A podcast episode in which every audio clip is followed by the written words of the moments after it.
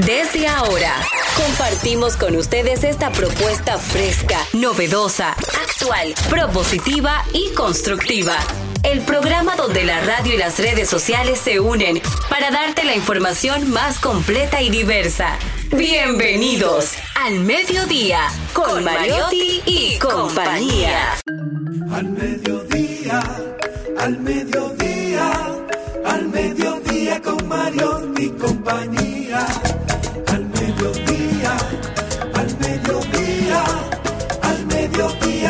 Mariotti y compañía. Si tú quieres disfrutar de foros alternativos y de tuiteros rankeados, este programa es tu amigo. Tu revista meridiana para el talento una vía, para radio y redes variadas y con la canción del día. Al mediodía, al mediodía, al mediodía con Mario y compañía. Al mediodía, al mediodía, al mediodía con Mario y compañía. Si tú quieres disfrutar de página para izquierda, en la calle y el hogar, por eso no te lo pierdas. Para que hablemos un poco de salud y nutrición. Vamos allí camino propio de moda y decoración. Al mediodía, al mediodía, con compañía. Al mediodía, al mediodía, al mediodía con Mario y compañía para que hablemos.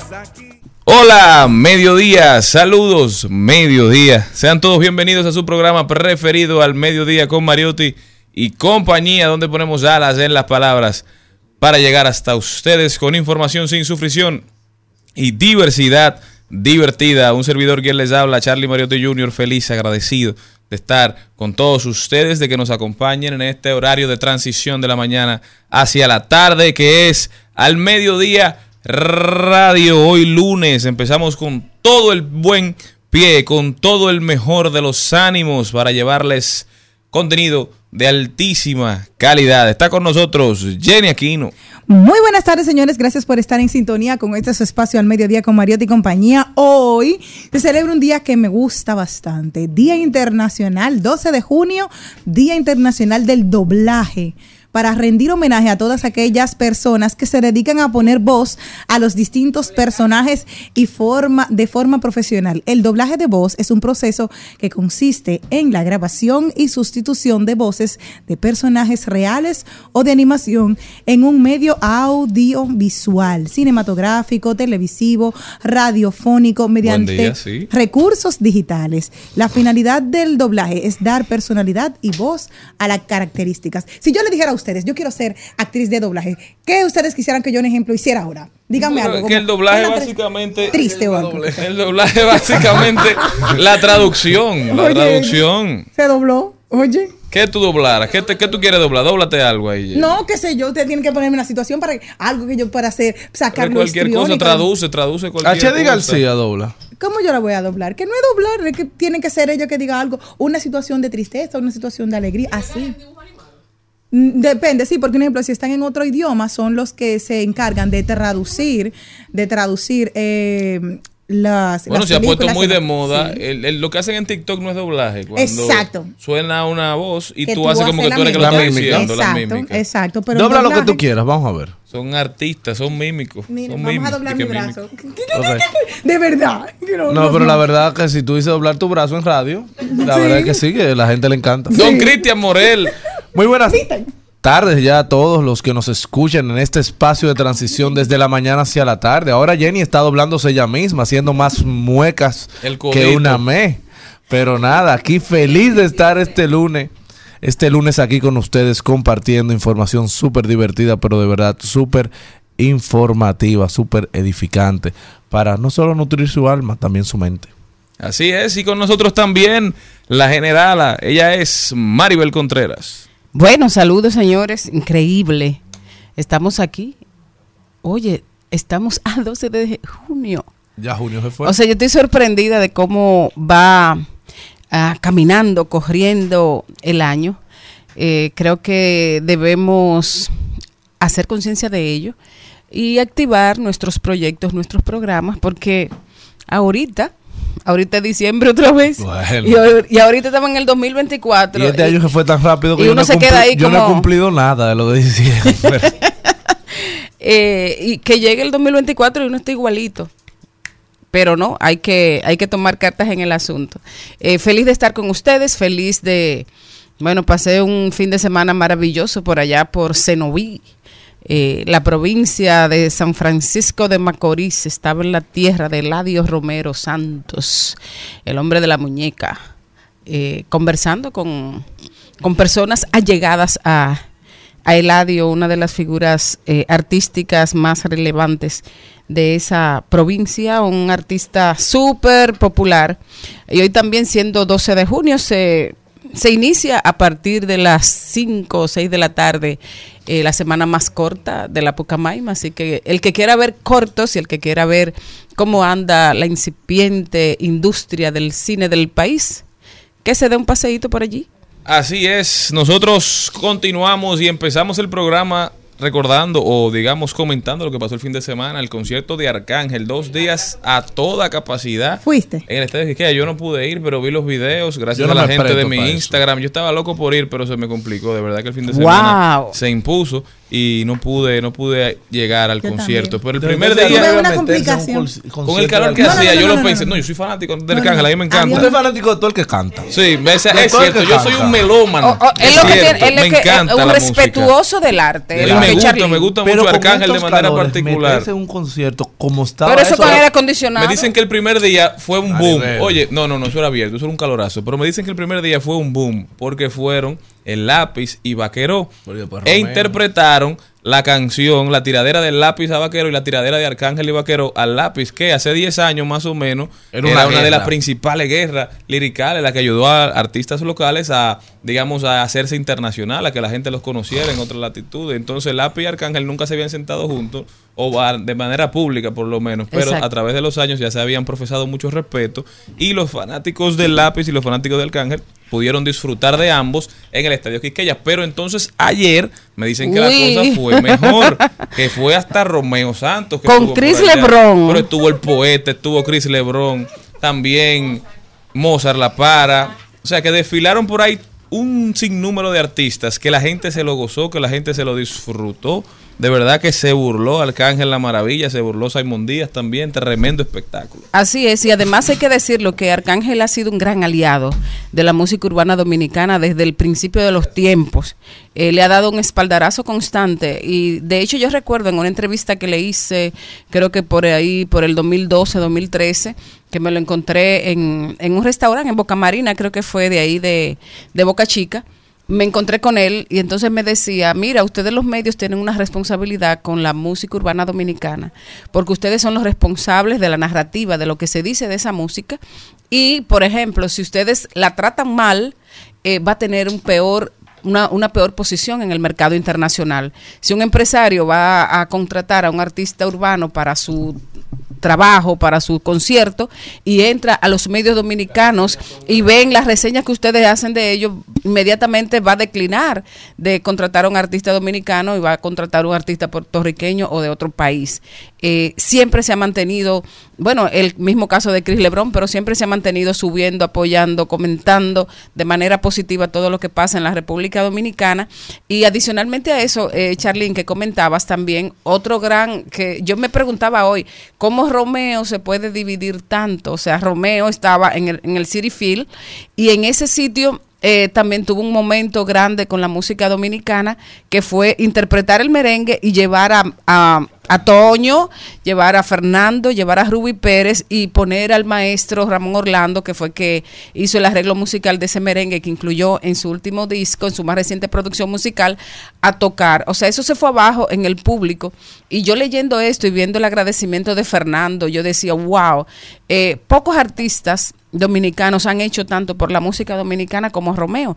Y sobre todo, no solo llevar la bandera dominicana, llevar la bandera de la bachata, sino además que en cada oportunidad, en cada disco, le da realce y le da espacio al- a, lo- a los genuinos intérpretes, a los genuinos eh, creadores de nuestra música. Así que yo de verdad que, que me inclino ante, ante estos muchachos, como el caso de Arcángel y el caso de Romeo también, que son dominicanos eh, por elección, aunque sí son ambos de origen dominicano, porque eh, tienen madre y padre que son de, del país, por haber elegido nuestra bandera, por de alguna manera mantenerse siempre apoyando nuestra música, apoyando a nuestros artistas y ayudándonos a mantener una imagen eh, pulcra internacionalmente a partir de la creación y de la alegría que producen nuestros géneros musicales. Así es, y ver a, Arcángel, eh, a Romeo ayer en el concierto es una prueba más de lo que dices, Mari.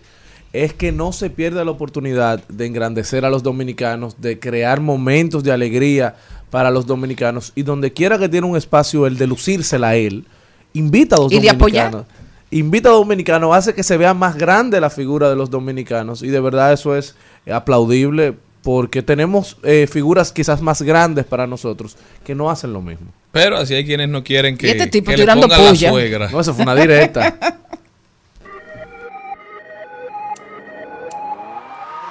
Me acostumbra el sour, ya no patea. Me llegan a casa, no se capea. Solo modelos como Barea. Multiplica el cienes en la tarea. Yo soy el cacique en tu propia aldea. Algo más que todo lo que te rodea. No te la creas. Recuerda que Curry la mete.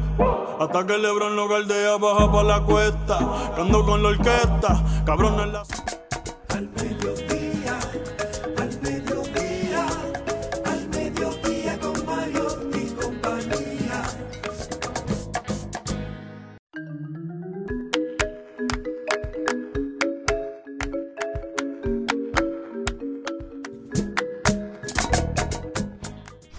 Conchole, me El contenido de hoy empieza con Andrés Bisonó León, él es cofundador de SOS Carbon, es amigo de este programa y está aquí nueva vez hablándonos de la alarmante situación con el caso de todos los sargazos en, en las costas de la República Dominicana. Señores, dicen que las actividades turísticas y comerciales en el área costera del municipio de Boca Chica se han reducido en más de un 85% en los últimos dos meses. Todo esto tras el problema de la acumulación del sargazo que afecta a la playa y todo el literal y el litoral costero donde operan más de 500 apartoteles y hoteles según la alcaldía de Boca Chica. Luego nos vamos con Ahí lo dijo, rodaremos por el mundo, doblaremos calles y, endereza- y enderezaremos esquinas con otro amigo muy preciado y valorado de este programa, él es Aníbal Hermoso, actualmente director de seguridad vial del Intrant y por siempre CEO de Accidente RD. Nos viene a hablar de las cifras, de cómo vamos en cuanto a seguridad vial a propósito de que el pasado 10,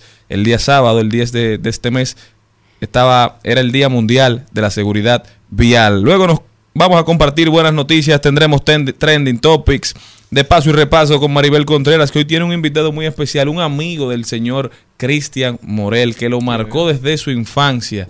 ¿eh? Una persona a la cual Morel no podía pasar A una mí, semana a mí nada más me ver. marcaron la pizza del club que me fui a... No, no, no. Esta persona, yo sé que usted no podía durar más de una semana sin verlo. Él se llama Jesús Chuchi Mula. ese bueno, ese bueno. Cantautor marcó una cubano, generación. una estrella. Ese fue el que nos presentó a nosotros Casa de Teatro. Así ¿eh? es. Nosotros íbamos religiosamente a Casa de Teatro a ver a Chuchi con su trova.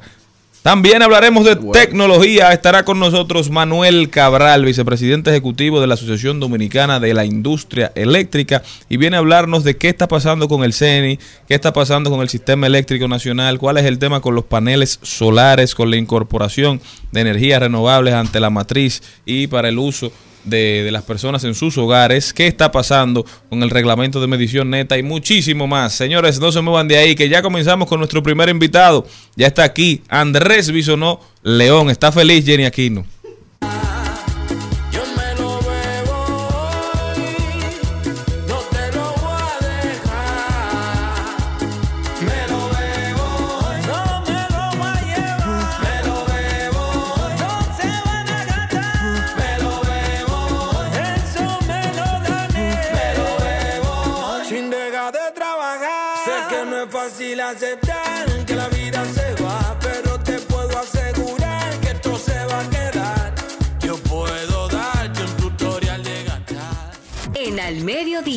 Con Mariotti y compañía. Clave A. Clave A. Y ahora, vamos con Clave A. Estamos de vuelta, ya está con nosotros el cofundador de SOS Carbon, Andrés Bison. Andrés, ¿cómo estás? Ey, es así, es así, claro. Para que no te No quejes. me le echen vaina. SOS Carbon, ¿eh? O SOS Carbon, como Bueno, decía, tan feliz. Si, si hubiera sido yo, la, la pronunciación hubiera sido totalmente No, diferente. Sos, sos carbón, como le dicen aquí. Andrés, cuéntame, ¿cómo estás, hermano? Muy bien, gracias por, siempre por tenerme y, y tener este espacio eh, de, de hacerle un llamado a la población, tanto de la conciencia que hay que tener sobre temas, eh, crisis que enfrentamos eh, a, di- a diversos niveles, desde turismo, salud humana, y, y algo tan importante como el sargazo que casi a diario ya lo vemos hoy en día en las noticias. O sea que de nuevo, gracias por tenerme. eh, encantado siempre de apoyar.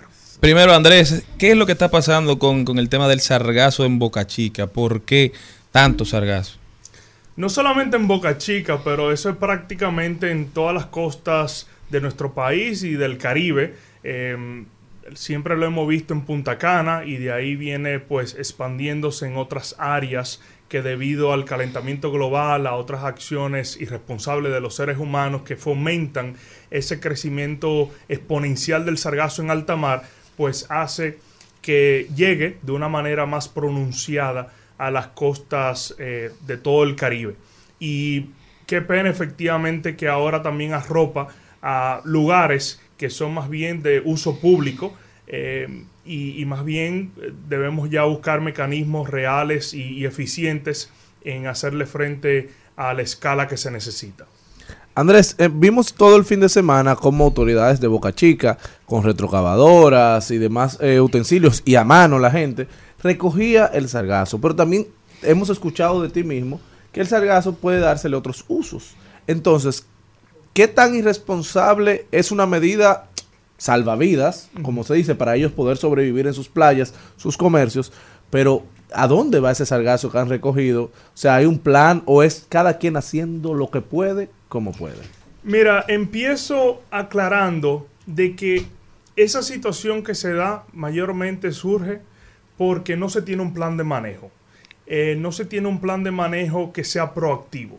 Eh, esas situaciones usualmente cuando ya llegan a ese nivel se dan de nuevo porque eh, el sargazo sigue llegando de manera constante, se va acumulando, se va pudriendo y luego ya es una gran masa, todo amontonado, empegotado, vamos a decir, eh, podrido, que es extremadamente difícil de manejar.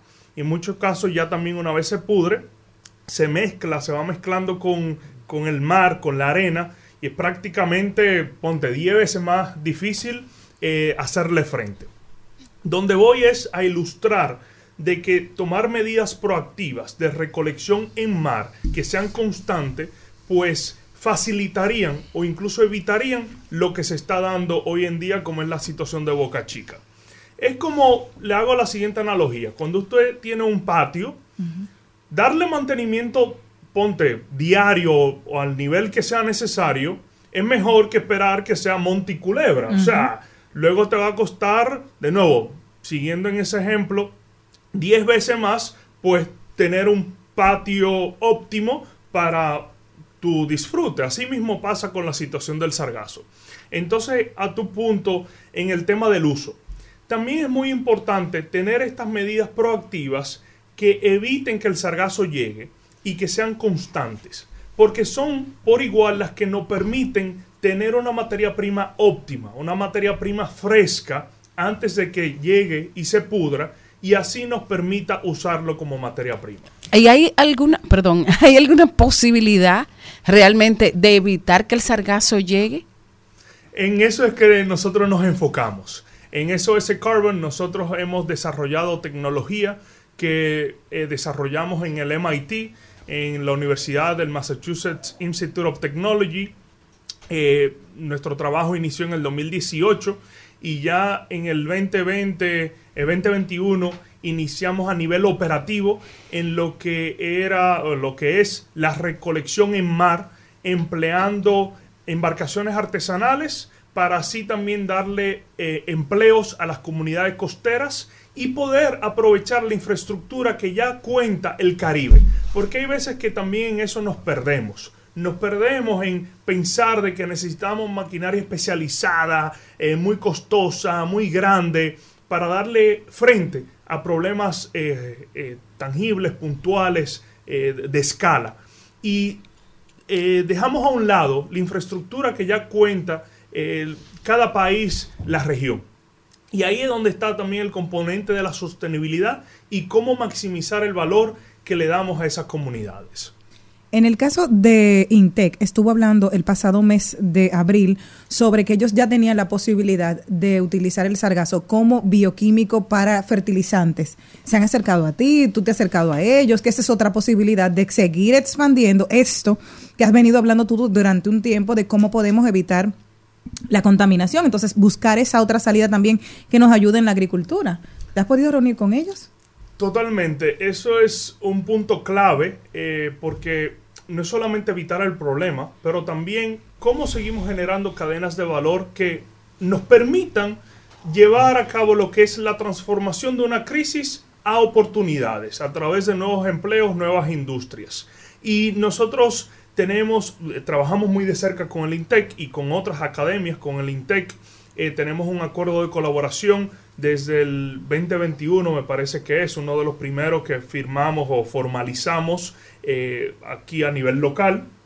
Y trabajamos asimismo con otras academias como UNIBE, UFEC, eh, eh, UDIMA y, otras que, me faltan por mencionar. eh, y, otras or- organizaciones fuera de lo que incluso es la academia, en lo que es la transformación del sargazo para generar esas nuevas industrias. Andrés, realmente esto es un problema que nos ocupa, nos afecta, porque nos, quizá nuestra principal industria hoy en día es la industria hotelera, ¿verdad? La industria turística. Entonces, se le está dando la prioridad a este tema desde el gobierno, desde el gobierno central, se le está dando el apoyo necesario por todo lo que esto puede significar para una de nuestras principales fuentes de ingresos, con que otras organizaciones, digamos, de la misma naturaleza de la tuya, están trabajando. Hay otras organizaciones, hay otras instituciones que ya están, digamos, autorizadas para trabajar y lidiar con el sargazo, utilizarlo como materia prima. ¿Cómo vamos con ese tema? Es un, un componente muy importante. Bueno, tú diste en varios ejes importantes en esa sola pregunta. Eh, diste, bueno, voy a empezar con el tema de la autorización y permisología. SOS Carbon es la única organización que hoy en día cuenta con un, un permiso ambiental para la operación de saneamiento y de recolección en mar. Y en esa línea, haciendo un poco de transición a la otra parte que mencionaste, siempre no, nos ha eh, no hemos, hemos seguido la línea de trabajar de la mano con todos los actores y más aquellos que están en la parte regulatoria para no solamente hacer lo correcto, porque esa es nuestra esencia, más bien brindar un saneamiento ambiental, pero también que vaya de la mano con las regulaciones y, y el trabajo adecuado que hay que ejecutar. Ahora bien, ¿cuál ha sido la respuesta del gobierno central? Como hemos visto el caso de Boca Chica y ya eh, ilustré, situación tras situación hemos visto que estamos tarde en lo que es enfrentar el problema. Y ya tenemos sistemas validados en marcha desde años, varios años.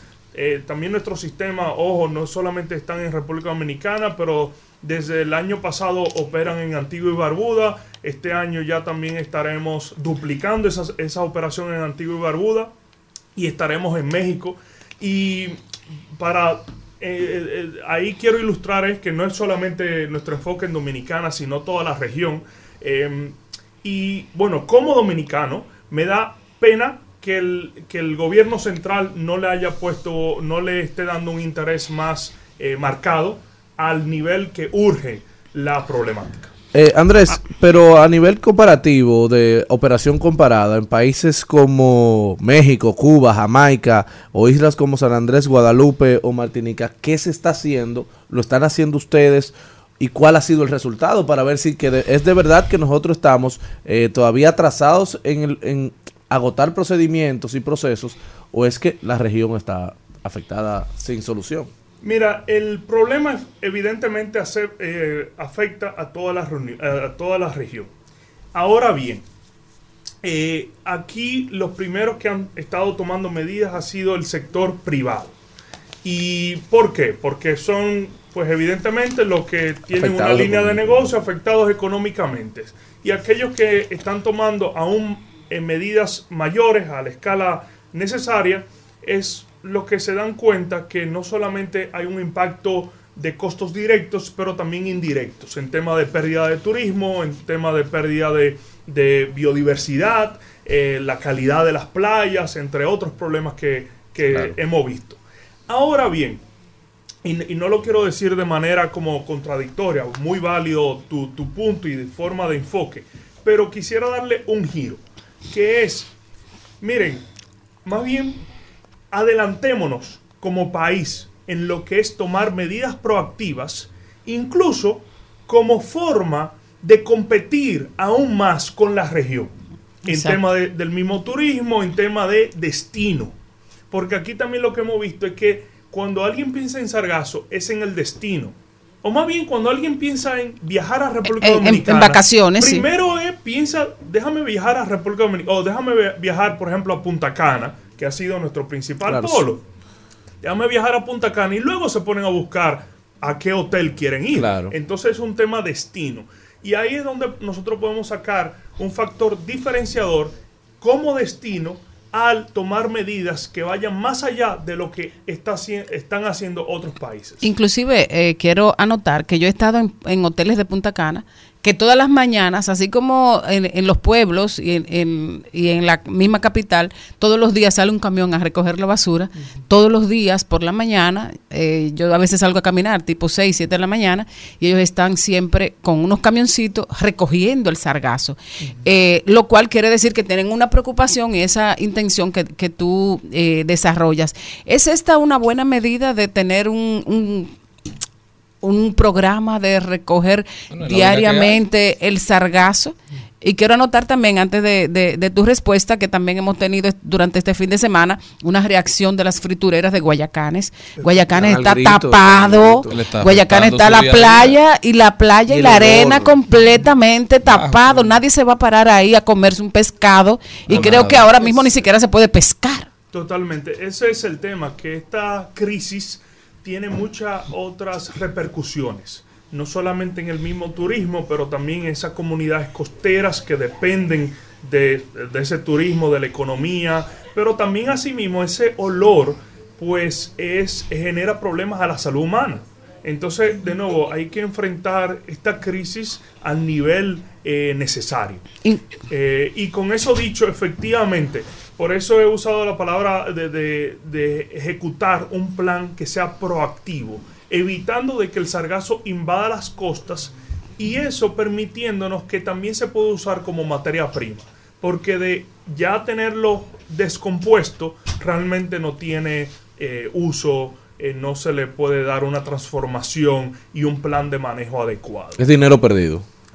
Bueno, si así se quiere ver, Claro. efectivo, o una oportunidad Eh, perdida. me, me quedé Sí. me quedé en el aire si, si Pero- es posible tener ese programa de recoger diariamente cada dos días el sargazo, si eso pudiera ser un plan eh, que se ejecute desde lo público, desde lo privado Pues- y que incluya eh, otras partes del este. Pues mire, nosotros donde trabajamos en el este, operamos diariamente. Y efectivamente, hay veces, hay días durante, vamos a decir, cada vez la temporada, lo que se conoce como la temporada de sargazo, ha ido creciendo a ser Más prácticamente tiempo. año completo. Eh, pero dentro de lo que se conoce como la temporada, operamos eh, día tras día. Eh. Hay veces efectivamente que hay flujos, pero esos flujos igual ameritan que el equipo de operación esté ahí presente. Andrés, yo creo que si alguien es una voz autorizada para hablar de sargazo, eres tú, porque ya tienes ya más de cinco, seis años Cuando no hablando de este cuando tema. no era un gran Cuando no era un problema. problema a este nivel, ya Andrés estaba hablando de, de que había que hacer algo con el sargazo. Entonces, Yo esperemos que no, No, es que- es está fuerte. incluso lo que tienen que La liderar- dirección. Pero ya, ya vamos casi a nivel de dirección además, del sargazo. Padre, padre e hijo no pueden ser ministros. ¿Quién dijo que no? bueno, ponemos a Andrés. Pero, Andrés, la pregunta que quiero hacerte es, ¿cuáles acciones crees que deben tomarse desde el gobierno central para enfrentar y apoyar el problema y buscarle una solución a este tema del sargazo, que puede ser una solución, que puede ser una gran oportunidad. Y aquí nosotros tenemos, digamos, esa, esa posibilidad. Entonces, ¿qué crees que se puede hacer? Mira, esto es un, eh, una maqueta en blanco. Y aquí más bien lo que yo diría es eh, la- primero debe haber una intención real en escalar sistemas validados y no seguir dándole de larga a que eh, no tenemos los mecanismos, no tenemos la tecnología, sino usemos lo que ya se ha comprobado como un punto de partida y de ahí sigamos pues aprendiendo y desarrollando cómo seguir abordando la situación. Ahora bien, por igual, el gobierno central tiene mecanismos únicos que todos conocemos, no solamente a nivel de financiamiento. Quizá es incluso el, el ángulo menos necesitado, porque de nuevo, aquí tenemos un sector privado que se ve impactado Claro. económicamente. Entonces, más bien el gobierno central puede ser un ente que uno dé una dirección, regularice qué medidas tomar. Dos, de otros tipos de beneficios. Por ejemplo, ya hay una ley de residuos sólidos. ¿Por qué no incorporar el sargazo bajo esa ley que le dé incentivo a organizaciones que trabajan en el área para que se aprovechen en otras medidas que no es a través de un financiamiento directo, sino de, por ejemplo, una base impositiva que eso luego pues se pasan esos beneficios al cliente. Eh, porque cuando uno tiene que pagar un ITV de un 18% y luego un, un impuesto al final de año de un 27%, pues ya tú sabes cómo va cualquier empresa que está Claro. tratando de iniciar.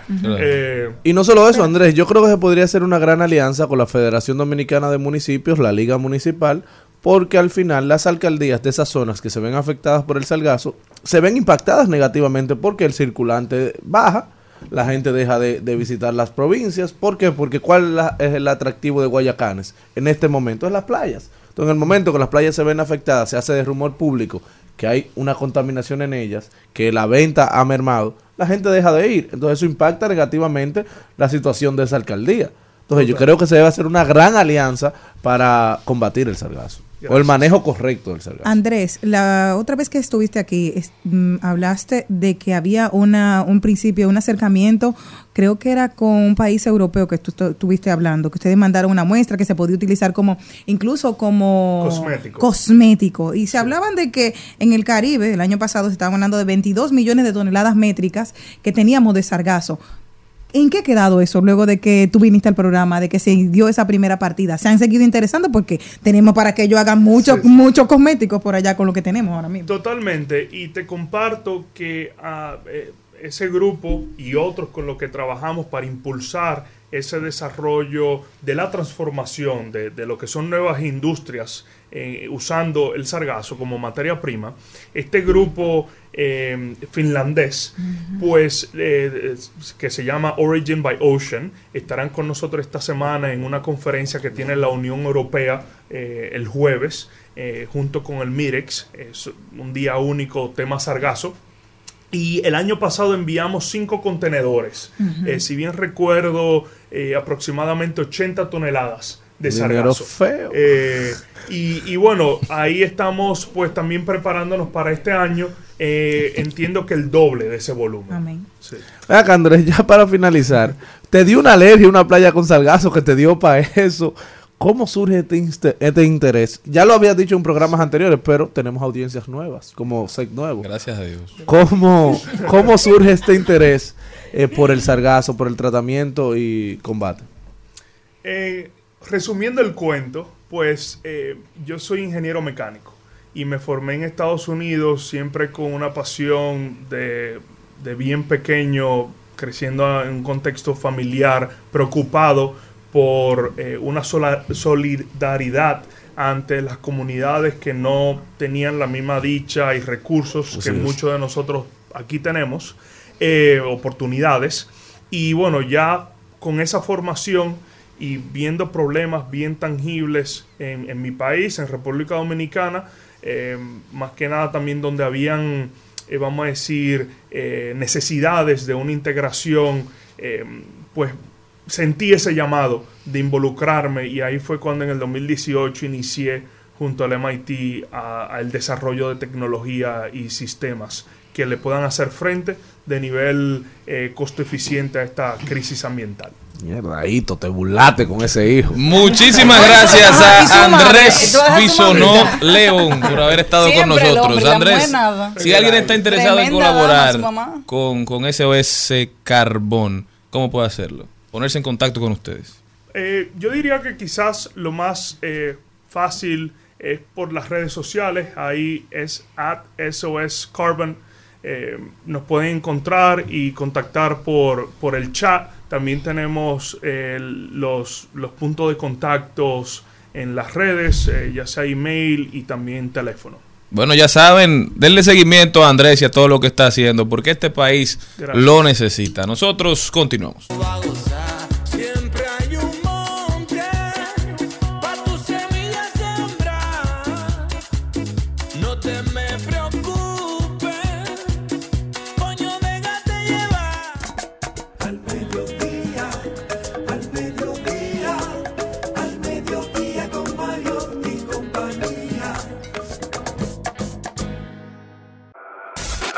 En al mediodía. ¡Ay! Lo dijo. ¡Ay! Lo dijo. ¡Ay! Lo dijo. Lo dijo. ¡Ay! Lo dijo. ¡Ay! Lo Estamos de vuelta, mi gente. Vamos a ver quién dijo algo que valga la pena repetir y comentar en este panel que está hoy como que es viernes. O si no vale la pena que dé risa, aunque sea. pues, ¿qué ¿Verdad? vamos a hacer? Jenny Aquino.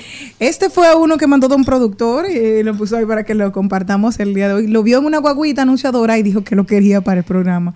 Dice, y si me dejaste fue por hambre, porque amor nunca te faltó. Datos. Lo dudo, lo dudo. Te digo por algo, porque una mujer aguanta hambre, pero el desinterés se nota al, se- al segundo. Cuando pero- tú vas, mi amor, mi- Espérate, sí. depende cómo se la No, espérate, Jenny, Depende. espérate. Bueno, Claro, hay- un en eso en el momento- 2023. ¿no? Ah, Claro, sí. hay, un hay un hambre- momento, Jenny, que el hambre hasta una aventura No, de pareja. lo que yo Pero digo ya es- cuando el hambre se agudiza. Si el hambre es un hombre acotado en una en tu casa, que Ah, no quiere eso ni verdad. tiene parar. problema con que el hombre duerma. No, mi amor, espérate. No, no, no, porque el hombre no. Bueno, yo sí tengo problemas, porque una cosa es que él te, que no encuentra trabajo, pero que haga lo de la casa, por lo menos que Un cocine. hombre puede levantarse y ver a su mujer durmiendo, llegar y encontrar la cota y decirle, mami, ¿qué te pasa? ¿Todo bien? Una mujer que encuentra un hombre durmiendo y lo deja durmiendo, se lo dice a todo el mundo. No, no.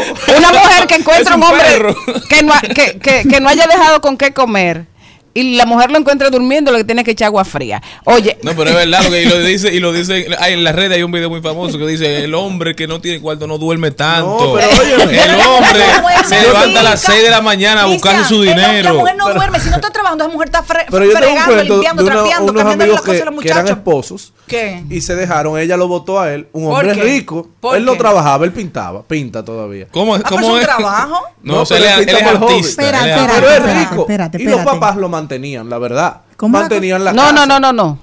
Empieza Y ella le molestaba. Tiene que molestarle. Ellos iban al súper y él pagaba con la tarjeta del papá. Pero ese es problema suyo. Lo malo de eso. él durmiendo y ella trabajando, pero a usted le falta lo que yo digo. ¿Quién lo Señor. no- Ahora vive él feliz, se dejó esa No, mujer. no, lo que yo digo, lo malo de esa situación está en que cuando ellos se casaron, El hombre tiene que trabajar. era así. Claro. Entonces ahí está lo malo no porque se, ya lo no sabía. se nota antes. tanto, No, no, pero ella que- dice que ellos tenían que ir a buscar la tarjeta. Diablo, si lo están oyendo, sabe que de ellos que estoy hablando. Que Ellos tenían que ir a buscar la tarjeta a la casa de los padres. Ahí al súper. Pero él decía. Eso es humillante. "Pero Eso no es problema de ella. Es ¿Y dónde yo humillante. busco mi tarjeta? Eso es mi problema. Hay gente que la busca en el banco. No, a- a- a- la soltero, soltero la vida entera. eso. además hay otro pequeño detalle sin, digo eh, con mucha importancia y es que la mujer debe admirar a su marido. La mujer no. Entonces, Ay, sí. El- la pareja La debe admirarse mutuamente. Exactamente, estamos de acuerdo. Pero, por ejemplo, eh, Pero nadie, se, cuadro na- de- na- na- Oye, nadie se va a oye, La sentir. mujer le va, eh, mira por dónde se iba, la mujer debe admirar a su pareja porque Ella es también. mujer, ella está hablando por sí, ella. no, pero hay, hay una mujer aquí, como lo dice Pero el maestro, bien. el maestro lo dice, porque en lo único que tiene razón Cristian Casablanca, que hay una mujer aquí sin aspiraciones, una mujer aquí que no quieren educarse, que no quieren estudiar, pero entonces quieren el hombre más inteligente, el que ande mejor montado, el que más trabaje. No, no, no. Las no relaciones solo- del siglo XXI. Va- vamos a desbaratar. pero no, la- admiración yo, la- yo- yo- yo estoy hablando, Eso no yo estoy hablando a Maribel, que es yo una le- yo estoy- poeta y que tira páginas Por eso podemos decir. No, no estamos hablando de No, exacto. hablando en su- no, su- yo digo exactamente eso que dice Charlene. Yo estoy de acuerdo, pero eso es desde el punto de vista de una mujer que trabaja, de una mujer que tiene sus aspiraciones y que tiene un, pro- un, pro- un proyecto de vida, de progreso y de crecimiento. Señora, o sea, aunque alguien me mantenga a mí, que se pase las 24 horas acostado en una cama, o mantenga la casa, o me mude en un, en un palacio de cristal, no me voy a sentir cómoda. Bueno, Claro. pues yo le tengo una anécdota que fue Y después yo voy a decir una anécdota. Y lo Cuando dijo estaba también, recién- acuérdense. Cuando estaba recién casada de mi esposo, ex esposo maravilloso, René Brea. René es El mejor. Yo tenía una señora de servicio que era súper maravillosa, lo mejor de la bolita del mundo, señor. Esa señ- yo comía de hoteles, porque ella, nítida esa señora. Yo me llevo a mi señora, porque yo vivía sola. O Entonces sea, en yo el digo, divorcio te tocó a ti. La doña. No, se la adjudicó. Se casaron. En principio. casado, Ah, Cristian, me traigo la doña. Y nada, ella estaba acostumbrada a estar con Celine, que no, que como Maribel, porque mi trabajo en la calle, era presentadora como de dos programas, no sé qué cosa, que tiene el salón, 20 La rapidez de tu vida. Ella llega y ve un estilo de vida diferente. Un hombre que está acostado en su casa con una computadora hace 16 años atrás, que ni el teletrabajo yo creo que ni pensaba, la gente ni soñaba con eso en este país. El día entero ahí. Mi amor, yo estaba desacreditada en el edificio. Esa mujer trabajando arduamente y ese hombre acostado Y en su se casa. ha casado con un vago. Ya. Ay, señores. Ese Es así. O sea, la gente no Señor, perdona. Una cosa es que mi problema con René, porque es workaholic, de- René es adicto al trabajo, pero es creativo, es como el pintor de la amiguita tuya. Ella no entendía. Sí, pero No, no, no, pero a René le pagan por No, crear y por pensar. Es distinto. A René, después que eso no se pudo controlar, me perdí a la doña, ojalá ella me esté escuchando. No, ella no puede Y entender. vuelva. No, yo, le- no, yo le regué doña, por favor. Y no, no, no se pudieron entender porque ella lo trataba muy mal, porque yo estaba casada con un. Este hombre A levantado ella le dolía con que la Sí, lagaña. y me lo decía. Fácil el hombre que llegó de trabajar a, la- a las 5 de la y mañana. levantándose a las en esa 12. Según sabemos, Celine manejaba la finanza de René. No, Entonces, era la que compraba era ella. No, eso era recién casado, que todavía yo no iba Ahí por nunca ahí. se vio de que déjame dos mil pesos. No, doña no, decía, nada. pero ¿y este hombre del diablo? Entonces, ¿cuál, era el pro- cuál- cuál fue el problema? Que mi, como René es creativo, como dice Maribel, yo lo que hacía era para que el hombre creara, ¿qué es lo que tú necesitas, mi amor? Yo me iba de la casa, porque Le dejaba su espacio. Tranquilo. velita, eh, eh, a- eh, eh, aromaterapia, para que el, oh, porque es creativo, el creativo no puede tener estrés. Mira, hay una bachata de Ramón Cordero que dice lo siguiente: con dos que se quieren bien, con uno que coma basta. y, mam- y yo le dije, mami, hay una bachata que dice esto y esto. Y dice, y- dice. ¿qué usted piensa? Y dice, mami, yo estoy de acuerdo si la que como soy yo. Claro. Así sí, pero también lo dijo don Luis Báez, diputado por el municipio de Baní, que la semana pasada fue tendencia porque él estaba anunciando y solicitando el apoyo a la Feria del Mango, a Expo Mango, la feria que hacen en Baní todos los años, que este año fue dedicada al presidente Hipólito Mejía. Luis, le dicen el muchachito de Baní, porque es bien joven. Luis fue tendencia porque se comió, parece que abrió un mango. Y Como que dañado. peló un mango y se lo comió ahí en el hemiciclo mientras estaba haciendo la invitación a que las personas fueran a, A la ¿Y feria. cómo se lo comió? ¿Con cuchillo no, o sin no, cuchillo? yo no vi el video, pero sí escuché que la gente lo estaba criticando. Y yo tengo algo para decirle a la gente. Es tiempo de que nosotros dejemos de perdernos en disparate. Luis eh, fue tendencia porque él estaba hablando de una feria de su, de su pueblo que debe apoyarse. Entonces lo hacen tendencia porque se abrió un mango, que no, que el hemiciclo no es para comer mango, pero yo prefiero que él se coma un mango ahí y que vaya a todas las sesiones. ¿Cómo va? Que trabaje, ¿Pero que vaya a las sesiones. malo el mango? Pero que vaya a las comisiones también, que proponga proyectos de ley que apoyen y que vayan en pro del desarrollo de su gente, de su municipio, del país, que se, que se oponga a los proyectos de ley con los cuales él no comulga, o sea, que esté ahí sentado atento siempre. Aunque sea comiendo su mango. Sí, porque Es muy no fácil van. uno criticar y hacer tendencia las cosas que dan risa para uno nada más burlarse, aspirar, Sí. a, a- aspirar a, a destruir sin ninguna intención de construcción. Pero hay que felicitar a ese muchacho que está haciendo un buen trabajo. Tenía otro que lo dijo muy bueno que dice aquí, el león y la pantera son inofensivos, en cambio, las gallinas y los patos son altamente peligrosos, decía una lombriz a sus hijos. O sea, todo siempre desde el cristal con que se mire. Importante en esta fecha, ¿eh? Perspectiva. Ante todo, no perder la perspectiva. La información solo vale tanto como el contexto, ¿eh? Exacto. Tu cuerpo está.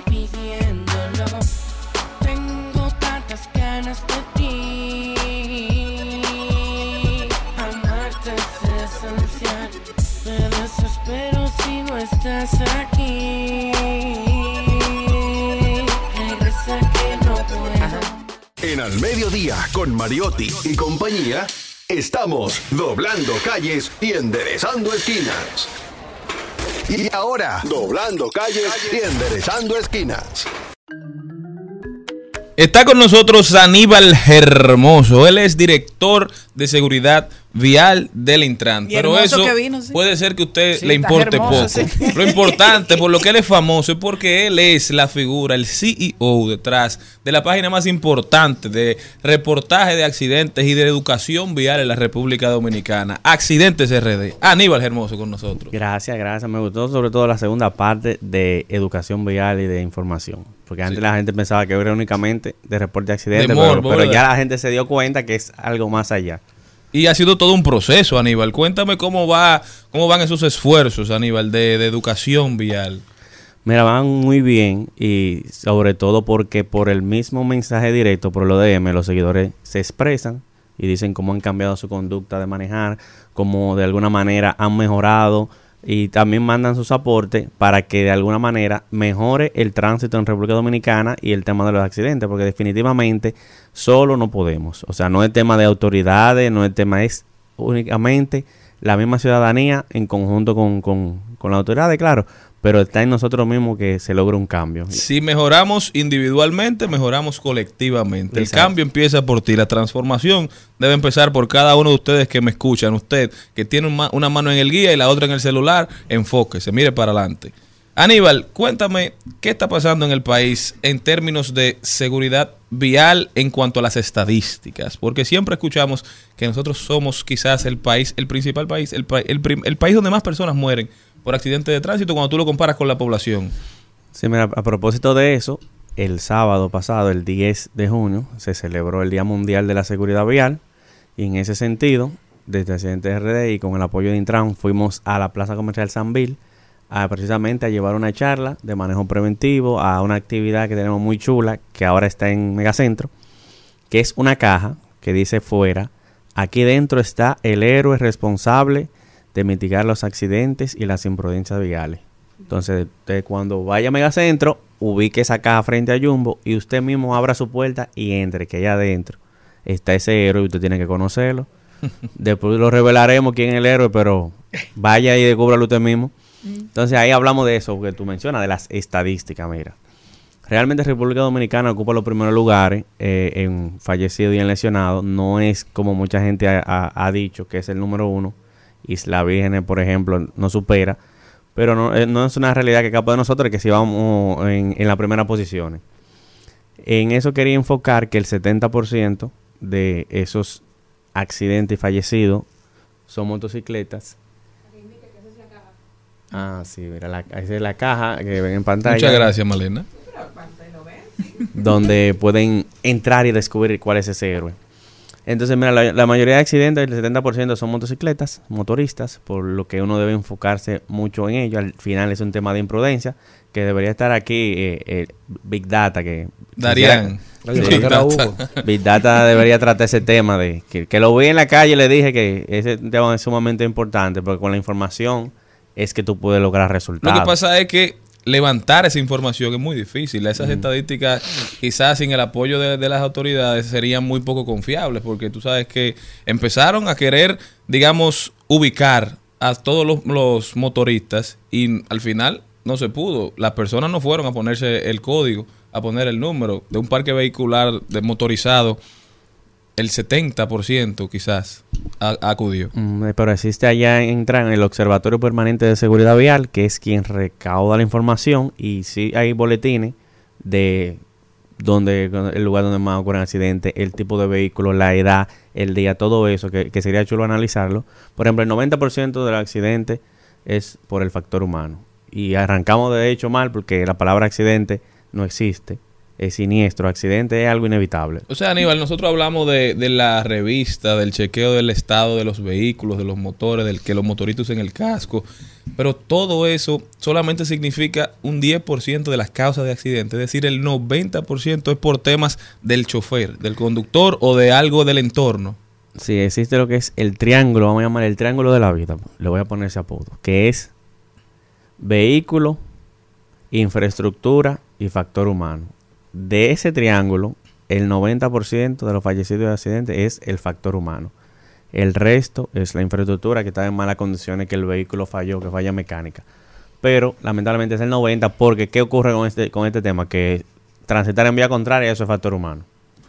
Violar la luz roja del semáforo bajo los efectos del alcohol, no ponerse el cinturón y todo eso fue lo que atacamos en, en el Día Mundial de la Seguridad Vial, donde llevamos ese mensaje a la ciudadanía de que recuerden que por eso es que uno tiene que ser su propio héroe, porque está en nosotros cambiar esa conducta. Aníbal, hemos hablado mucho de la seguridad vial, de que se necesita en las escuelas, de que esto es un- una materia que debería ser obligatoria, de que nosotros necesitamos comenzar a concientizar desde los niños, adolescentes, a los adultos para tener mejores conductores y tener un tránsito diferente. Pero ya se acercaron ustedes al Ministerio de Educación. Esa es una de mis grandes preguntas. Porque, claro, estamos en pensar en el futuro, en el futuro, y mientras tanto seguimos eh, teniendo salvajes en el medio del pavimento. Entonces, ¿qué hacemos? Sí, de hecho existe una relación Ministerio de Educación e Intran sobre ese tema de la, de la educación vial en la escuela eh, y, y está bien avanzado eso. La última vez se estaba trabajando el pensum, pero eso es algo que está ley de. Yo no me atrevería a prometerte que para el año escolar entrante, porque ya está, ya está la vuelta de esquina, se iniciaría, pero está más cerca de, de lo que uno se podría imaginar. O sea, yo entiendo que pronto eso va a ser ya una realidad, la educación vial desde la escuela. Bueno, y ojalá vuelvan a poner por lo menos moral y cívica, porque muchas cosas que a uno le enseñaban en esa materia. Moral cívica y, y algo más. Hay que ver quién fue que la quitó. No, no, mira, uno veía esa, esa, esa materia Buena tal vez cuando estaba en el colegio como un comodín, vamos a decirlo. ¿Qué quiere decir con un comodín? Yo vengo de un colegio. era un 90 seguro.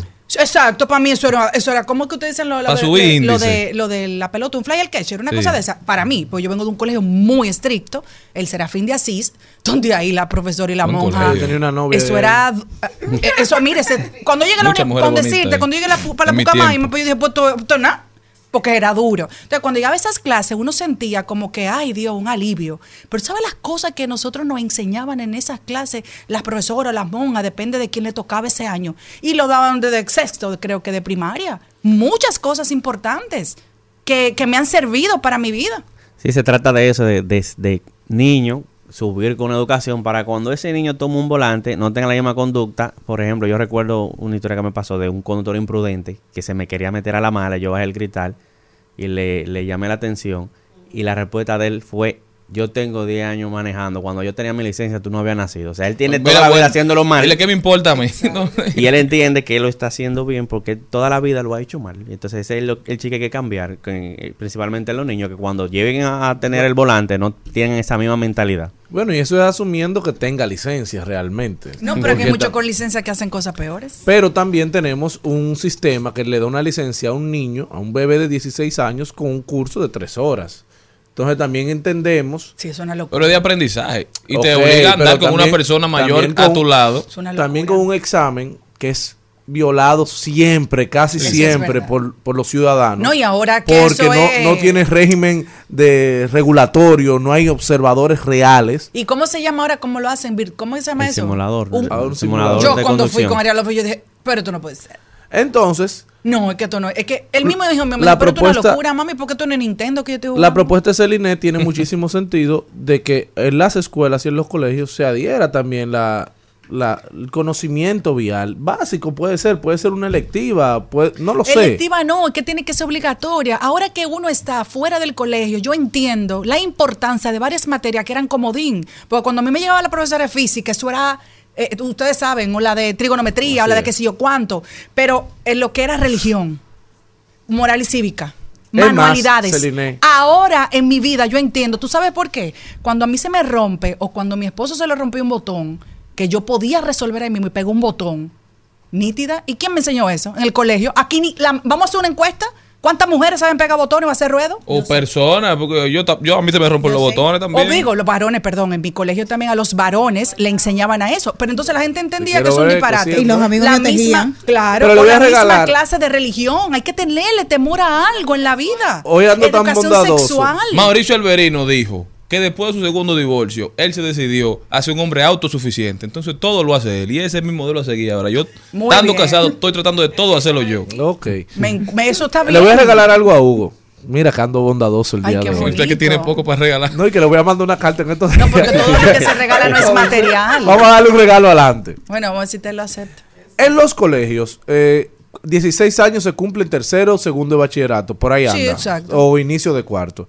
¿Por qué la electiva de las 48 horas, eh, que es un compromiso que tienen los estudiantes con cumplir una labor social, no sea la educación para obtener la licencia? Que todos los estudiantes salgan con su licencia de los colegios y liceos públicos. Como en Estados ¿Por qué no? Unidos. En que Estados sea Unidos un ciclo. Un aplauso para el señor Morel por esa propuesta. ¿eh? Hugo, no te voy a es, en Estados Unidos es así.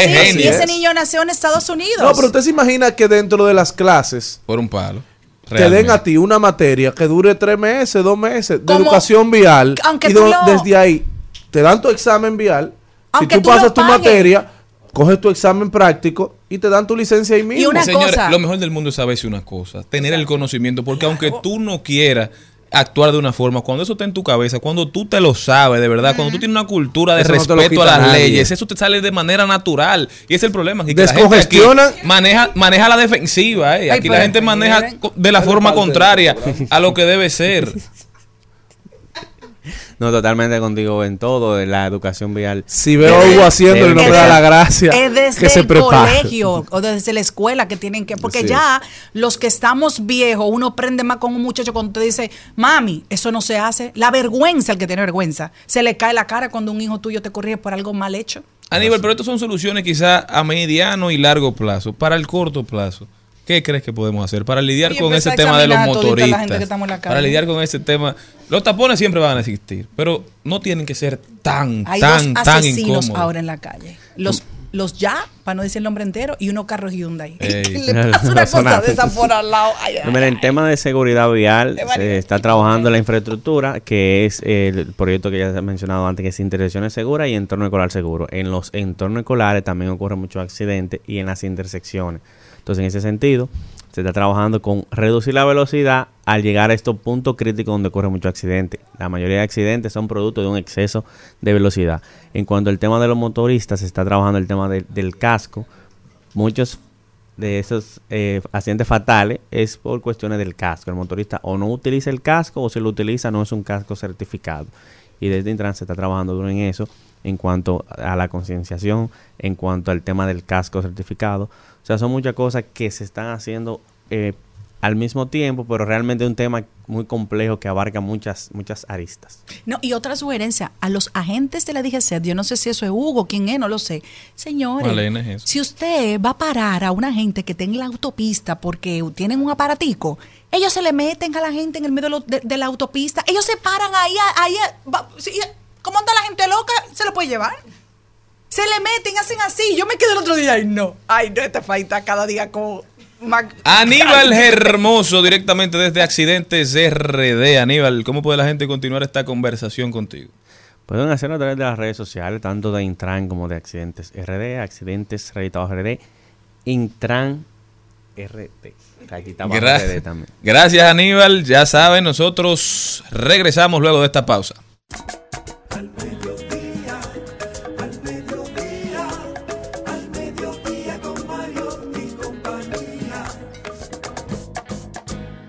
Seguimos, seguimos, seguimos con Al Mediodía, con Mariotti y compañía. Trending, Topics. Al Mediodía, con Mariotti y compañía.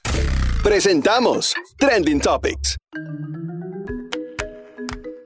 Estamos de vuelta, mi gente. Muchísimas gracias por continuar con nosotros en Al Mediodía con Mariotti y compañía. Recuerden que estamos por Rumba 98.5 para la provincia de Santo Domingo y el Distrito Nacional. Mambo 94.3 para la provincia de la Alta Gracia, Higüey, Bávaro y Punta Cana.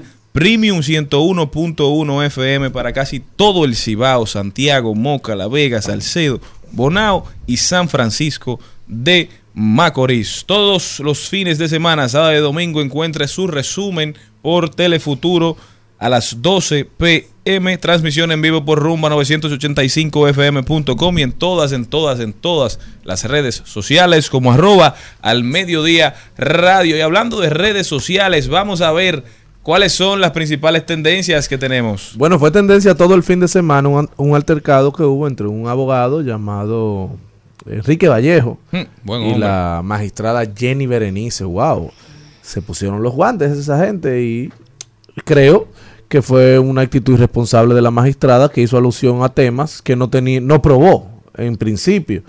Y el abogado, que es un gran amigo, fue nuestro maestro en algún momento, Así es. eh, don Enrique Vallejo, eh, sí la enfrentó, creo que fue un poco altisonante en su momento, pero me imagino que se debió a la euforia y a la indignación del momento que vivió.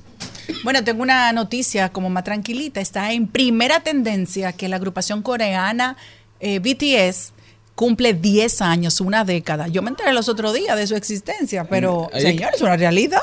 Yo creo que ellos se, virali- se viralizaron ya hace Como como la pan- 5 o 6 como, eh, años. nosotros como, después- ser. como la pandemia, ¿verdad? Que Pero nosotros son lo un sentimos como fenómeno un mundial. fenómeno. Incluso el problema con ellos ahora es que creo que no están juntos porque debieron tuvieron que disolverse porque en Corea del Sur el servicio eh, militar es obligatorio. Ah, Entonces, sí, un grupo de los jóvenes estaba llegando a la edad más, digamos, al- a la edad más alta, so, en- que- la cual podían tener sin hacer el servicio, entonces tuvieron que parar la banda para ellos hacer su servicio militar, pero son tan grandes y son un fenómeno mundial a un nivel que estaban hablando en Corea del Sur de hacer la excepción con ellos para no disolver la banda y que ellos pudieran continuar y de digamos de exonerarlos de hacer el servicio militar obligatorio para que tú veas lo, lo lejos que puede llegar los ídolos pop en las comunidades, pero nadie está por encima de la ley. Tenemos que, debería aprender de los coreanos. Maribel, ¿qué tienes? Bueno, una de las tendencias es J.K. Rowling, la autora de Harry Potter, porque ella hizo defensa de una mujer que fue despedida de su trabajo y eh, como activista feminista, y entonces ahora eh, el público y muchas personas le han caído encima y le han comparado como si ella fuera una maltratadora, una, una mala persona y que ella tiene como un historial donde la comparan con personas como Woody Allen, Polanski y otros artistas que han tenido conflictos morales por temas eh, relacionados con el feminismo y la violencia intrafamiliar. Ha sido fuente de muchas controversias J.K. Rowling. Incluso han tratado de cancelarla varias veces y por ahí mismo cancelar los libros. No por lo que dicen los libros de Harry Potter y de las sagas, ¿verdad? Que han salido de los mismos, sino por el comportamiento de, de su autor. Y yo creo que es una conversación válida. Si cuando una persona hace algo, digamos, reprochable por una parte de la sociedad, entonces debe sufrir su, su obra, porque yo creo que los libros de Harry Potter para mí son de las cosas más grandes que, que se ha hecho en el mundo, porque fueron de los libros que me inculcaron y que me ayudaron a desarrollar mi amor por la lectura, pero eso no quiere decir que yo tenga que estar de acuerdo con todo lo que dice J.K. Rowling, ni siquiera tiene, que, tiene eso que decir que yo tenga que opinar de esa mujer, esa mujer para mí Usted no tiene simplemente... que estar de acuerdo ni con todo lo que usted piensa. Exactamente. A veces uno puede- mismo se vive contradiciendo. No, y hay un día que tú tú puedes- puedes, loco. y- y según sus circunstancias, Claro. tú puedes tener un planteamiento de la vida y depende de lo que te pase, puede cambiar. Y eso Y es válido. No y hay cosas que tú dices, yo sé que eso no está bien y lo voy a hacer.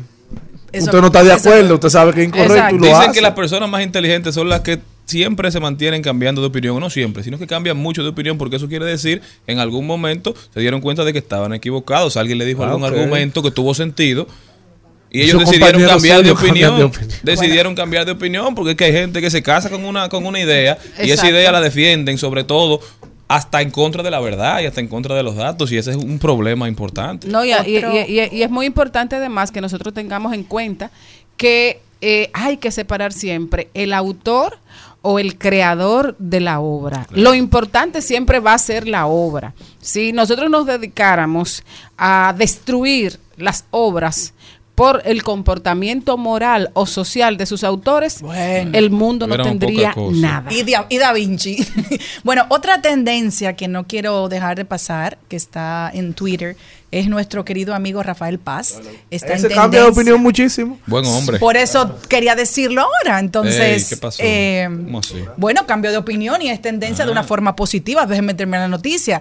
Dice, dentro de todos los comentarios, voy a leer el de Eurizante. Ahora son eh, los son más candidatos, pero ¿quién tú crees que gane la alcaldía? Entonces mencionan a Carolina, a Rafael Paz, a Aníbal Díaz y a Domingo Contreras. Así que me parece... Falta Pacheco ahí. Pacheco dijo que no. Bueno, no sé. ¿Y cuál es el que, la tendencia por esa encuesta? Eh, la tendencia es por eso, eh, pero nada, a Rafael que muchas felicidades, igual que también las otras personas, me parecen nombres todos importantes y que pueden representarnos a nivel de la alcaldía. Así que eso es lo importante. Duro y curvero. Señores, también es tendencia la Oficina Nacional de Meteorología, ONAMET, que informó que el calor continuará sofocante este lunes y que predominará mayormente un cielo soleado con nubes aisladas. Este calor está que no se aguanta. Definitivamente, señores, cójanlo suave.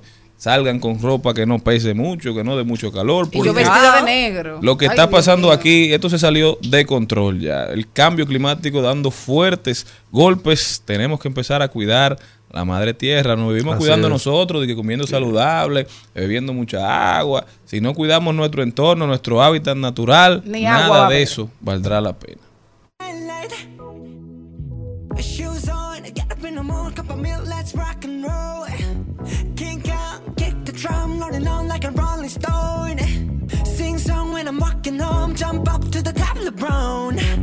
Ding dong, call me on my phone, nice tea, and I'll get my ping pong.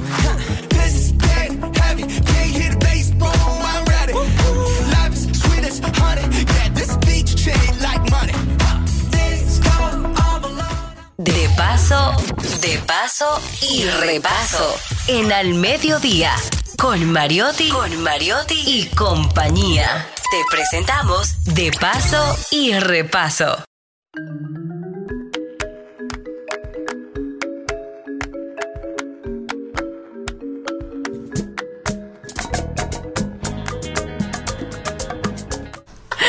Bueno, señores, esta cabina está encendida hoy. ¿Cuántos Eh, recuerdos? el buen ánimo.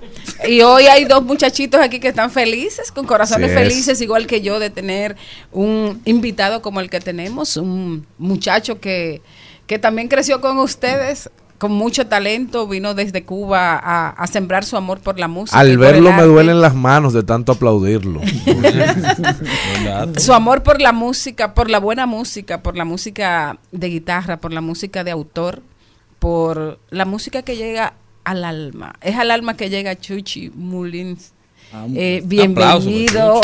Bienvenido a nuestro programa. Muchísimas gracias, encantadísimo de estar acá, sobre todo en este, en este maravilloso equipo y sobre todo verte a ti otra vez y ver y ver a él que me ha abandonado, me ha tirado. Ajá, no, porque ya un señor, no, lo que pasa es que ya es un señor mayor. Sí, sí, Eh, hoy, sé. hoy cuando, cuando estábamos conversando sobre el contenido del programa, él hizo referencia a que creció emocionalmente a través de las canciones que tú le Sí. interpretabas cada en cada sábado y en cada sí. oportunidad en casa de Es verdad, yo teatro. recuerdo cuando, cuando comenzó a ir, era un muchachito, era un muchachito. apenas. Y eso era sábado tras sábado sábado. tras sábado, estuvieron Eso no falla. Muchos años. Sábado tras sábado. de nuevo. ¿Y cómo aprendieron a escuchar esa música tan bella? No, yo creo que yo tenía un muchachito? poquito cultivado ese. Sí, claro. gusto. Alguna noviecita, ¿verdad? Ellos pedían canciones que yo mismo, oh, pero me está pidiendo canciones. Hicimos que tu repertorio fuera ¿Cómo más agudo. Ellos me pedían canciones que ser. me gustan cantar. Oye, ya lo dijeron.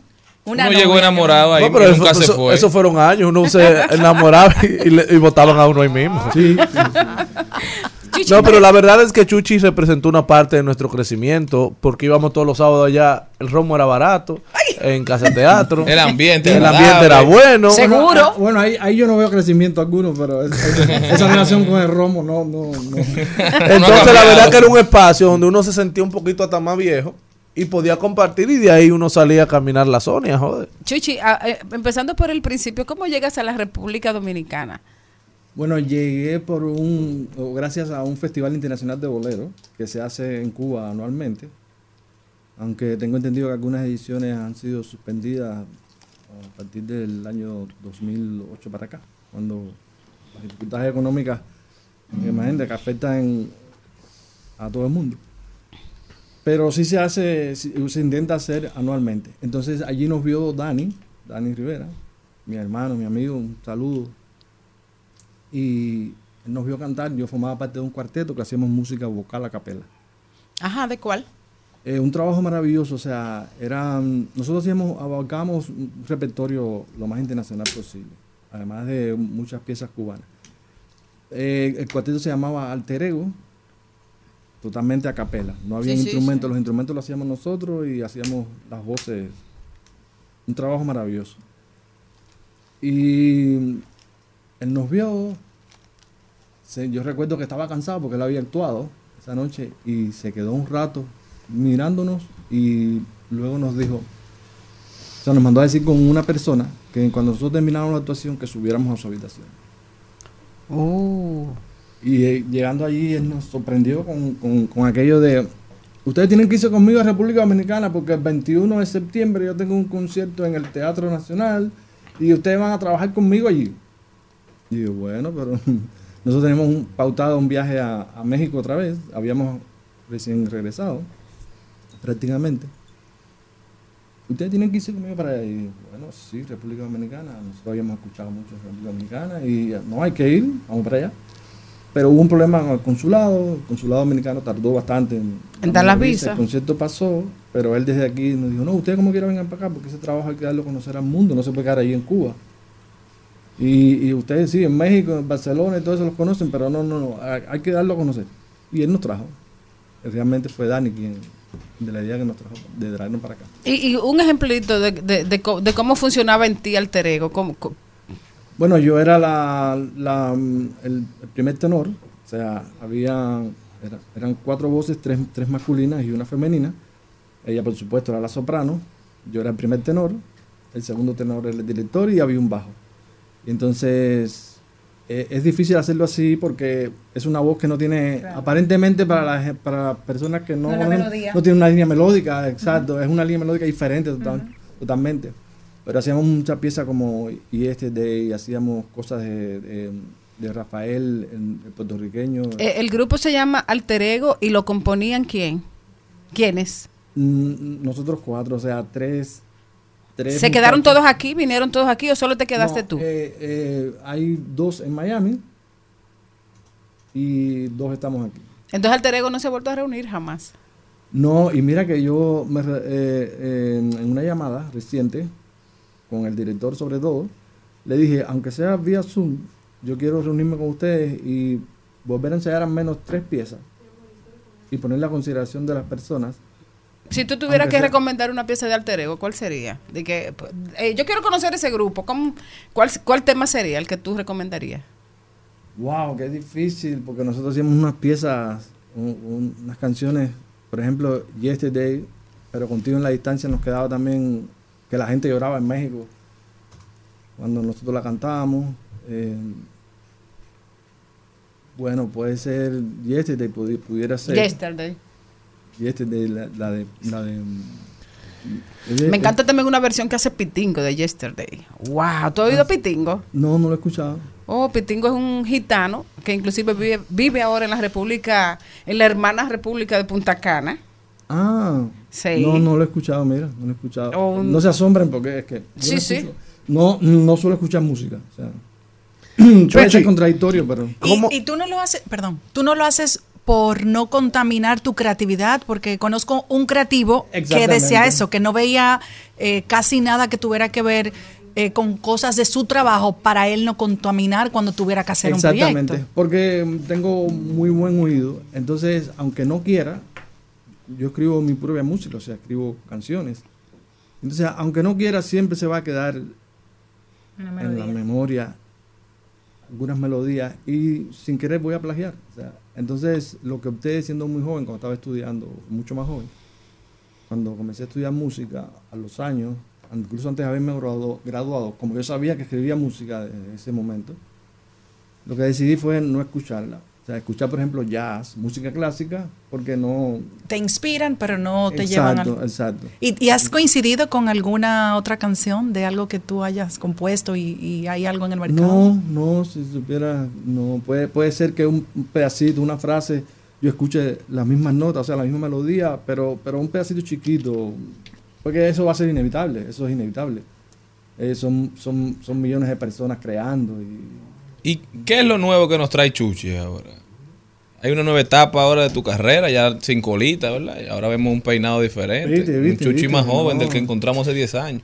Se casó. Sabemos todo, tenemos todos los datos. Ah, bueno, mira.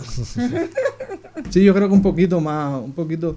si tú supieras que un poquito más juguetón con la música, porque, porque si hay algo que, que yo reconozco que, que me ha sobrado es la seriedad con la, con la música. Entonces, eso no me ha permitido eh, divertirme lo suficiente. Y para esto hay que divertirse. O sea, no es una. Hay gente que le funciona.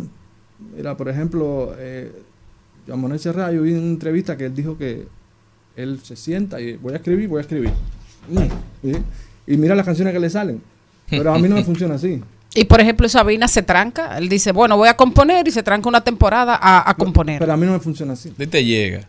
Sí, yo tengo que estar, yo tengo que estar libre. En un momento me llegó, me senté y hay veces incluso no, hay veces dejo li- en libertad la idea y la dejo escapar y se, y se va. Si es buena la idea, Volverá. Vuelve, regresa. Sí. Mira, hay una, una, una, una pregunta importante que te quiero hacer. Claro. ¿Y qué, qué ha significado para ti eh, Casa de Teatro y, y ese público tan fiel que has tenido durante, durante tantos años? Imagínate casa de teatro, que yo soy como, le digo, raneando a la gente, soy senador vitalicio ahí. o sea, casa de teatro eh, representó eso mismo. Mi absoluta libertad porque es el espacio de donde yo puedo ser lo que, lo que soy, lo que donde puedo poner en manifiesto mi, mi esencia, o sea que es trovador, yo soy un trovador. Eh, no soy un baladista, no me considero un baladista, no me considero un no, trovador. Y entonces Casa de Teatro es ese espacio donde tú te sientes en la libertad, es porque la gente que va, va, va a escuchar eso, busca eso. No es que llegaron allí, ah, pero yo pensé que iba... una Sorpresa. banda No, no, no. La gente va a escuchar a un guitarrista, un trovador que está con su guitarra. Eh, bueno, trovador es una la palabra que se usa mucho en Cuba. ¿no? Y aquí también. Ah, bueno. Sí, pero la usan más a la gente que conoce esta onda. eh. Porque a la gente que, por ejemplo, que sigue mucho los baladitas y esas cosas, yo le digo, no, me gusta la nueva trova o la novísima trova y ellos como que, la trova, ¿qué cosa ¿Cuál es trova?" esa? Exacto. ¿Con qué se come eso? Sí. Bueno, hay, hay una, una cosa que me, que me llamó mucho la atención y que, bueno, teníamos siempre eh, eh, como una cita pendiente, esto de vernos y de conversar sobre tu trabajo. Y es que veo que el trovador ha decidido rendirle un homenaje al príncipe de la canción. Entonces, ¿cómo se junta eh, la trova con José José? Lo que pasa es que José José, eh, nosotros en Cuba nos criaron escuchando a- al príncipe de la canción, o sea, es inevitable. En América, en América Latina, José José fue en su momento lo que, lo que fue Luis Miguel. Sí. Habla- Sí, sí, hablando, sí. hablando incluso hasta, hasta desde el punto de vista técnico. Sí, O sea, entonces eh, es inevitable que uno creciera bajo la influencia de, y más que yo que estudié canto, la gente que estudia canto está escuchando o tiene como una, referencia. una- una de las mejores voces. Exactamente. Y entonces, José José, no solamente nuestros padres nos lo sino la radio. La, radio- la difusión allá en Cuba era José José.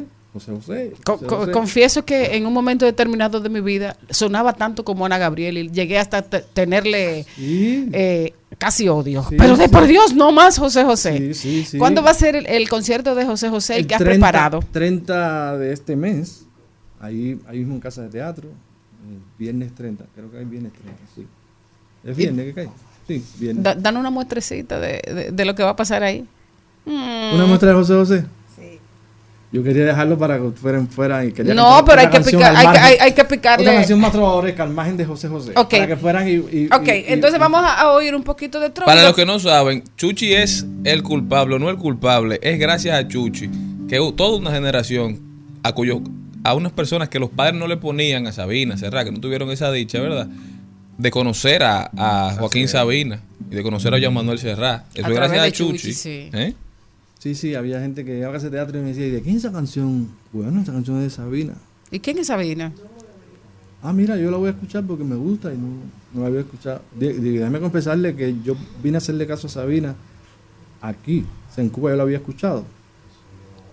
Pero como estaba en otra onda también, estaba eh, formando parte de un grupo que hacía, hacía eh, salsa. Entonces, sí, no le hice mucho... O sea, que, mucho- que, tu, que tu, tu carrera ha tenido muchas estaciones. Sí, sí, sí, sí, sí, muchas, muchas. Le voy a hacer un pedacito de una canción que, que para mí es una de las canciones más hermosas que había podido cantar. Eh, yo creo que la conoces, la conociste. Tírala a ver. Vamos a ver. Un mexicano que se llama Alejandro Filio, que para mí tiene una Claro, Filio. Uno de los favoritos de un productor. Sí, sí.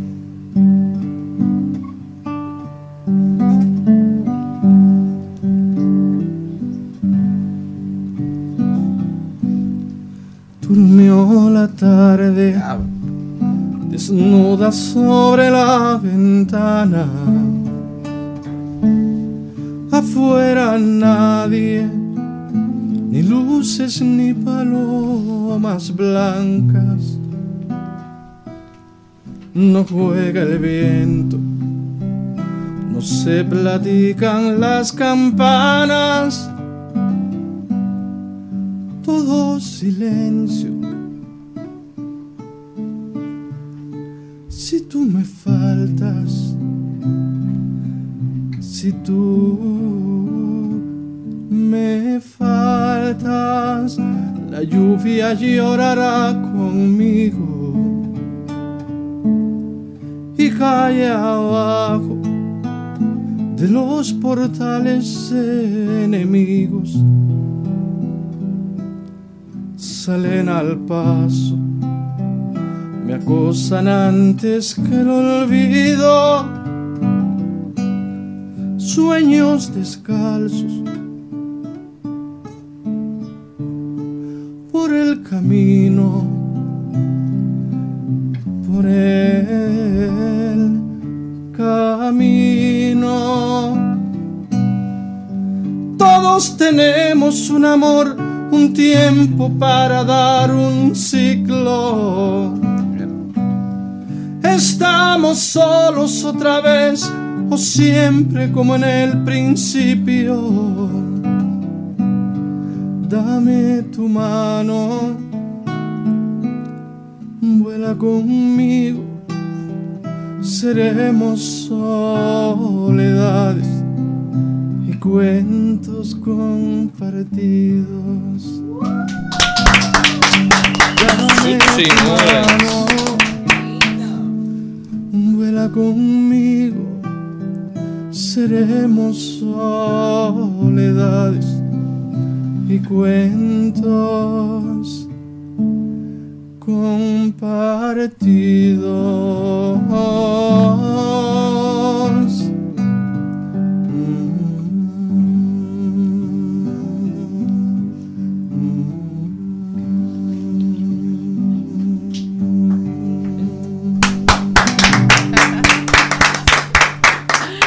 Chuchi Mullens, este 30 de junio en Casa de Teatro, reviviendo historias, un homenaje a José José.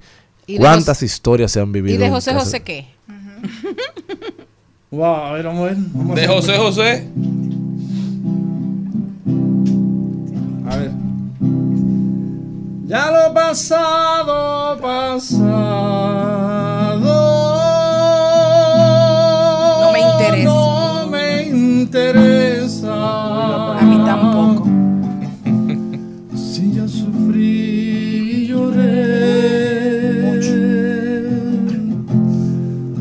Quedó en el ayer.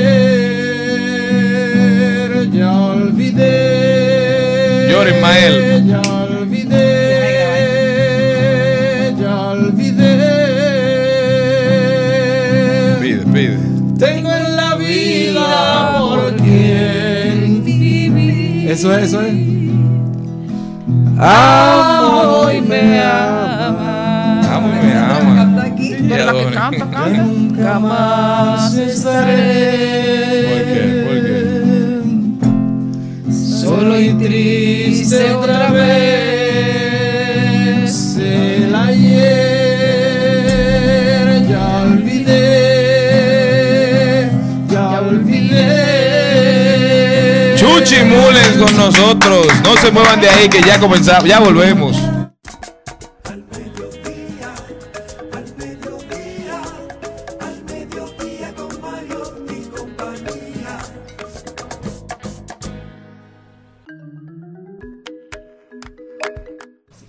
Vuelta, mi gente, y tenemos un invitado muy especial. Es Manuel Cabral, vicepresidente ejecutivo de la Asociación Dominicana de la Industria Eléctrica, ADIE. Manuel, bienvenido. Hola, ¿cómo están? Gracias por tenerme aquí hoy. Bienvenido. Felices, felices de estar contigo. Cuéntanos, Manuel, ¿cómo va el sistema eléctrico nacional según ADIE? Sí, bueno, eh, siempre es bueno pasar por, por estos espacios y compartir eh, la evolución del sistema eléctrico dominicano porque mayormente, lamentablemente, se escuchan cosas negativas, ¿verdad?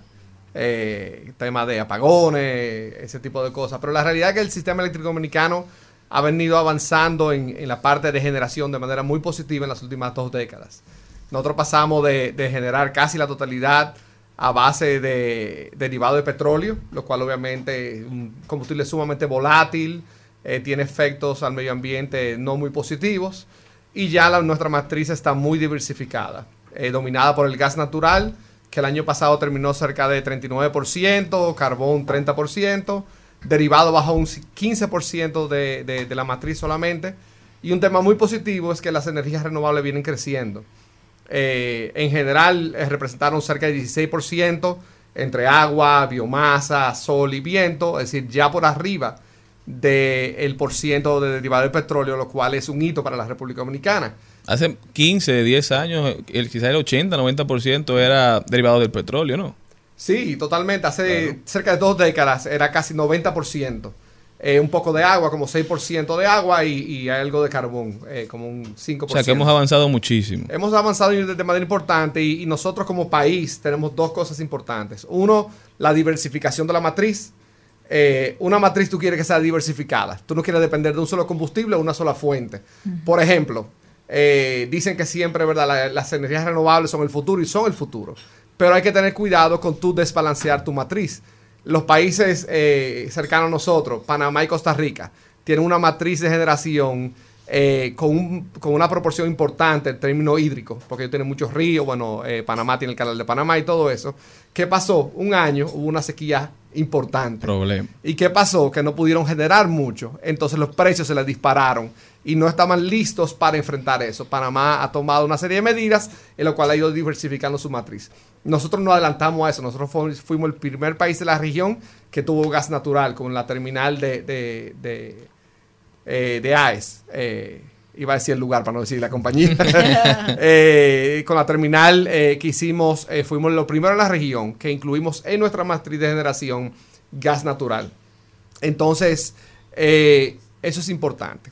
Y el otro tema que es sumamente importante es el crecimiento de las energías renovables. Eh, nosotros como país, bueno, estamos en el trópico, eh, tenemos eh, viento, Sol. tenemos mucho sol, tal vez no muy poca agua, y tenemos capacidad también para aumentar eh, biomasa. Eh, entonces, habiendo dicho eso, nosotros hace como una década, un poco más de una década, eh, casi no teníamos eh, producción de energía eléctrica a base de renovables. Eh, solamente la parte hídrica con las presas que tenemos. Pero nosotros somos una isla eh, que no tiene caudales muy grandes. Y la generación hídrica solamente está disponible para el, para el Estado. Es decir, el inversionista privado no puede invertir en, en fuentes hídricas. Claro, pero es decir, si tú ves esto de un componente sector, matriz, realmente no importa de quién sea el, el- el activo. Claro. Si es eh, público, si es público-privado, si es privado. Obviamente, el sector privado ha demostrado una gestión y una capacidad de inversión eh, muy buena en la República Dominicana. Importante. Es importante y, y- y por eso el, el, eh, la, la gran expansión de la generación aquí. Eh, pero realmente es un tema de caudal. No tenemos ríos grandes para eh, seguir haciendo presas que aumenten la generación. Entonces, por eso dependemos eh, de, los no convencionales, que son viento y sol. Inicialmente comenzó por, por viento mayormente eh, y, y un- y una planta fotovoltaica en Monte Plata. Y, y hace una década producíamos 33, por, 33 megavatios solamente eh, de energías renovables. Y este año, el año que viene, vamos a terminar cerca de 1500 megavatios, que es un crecimiento sumamente importante.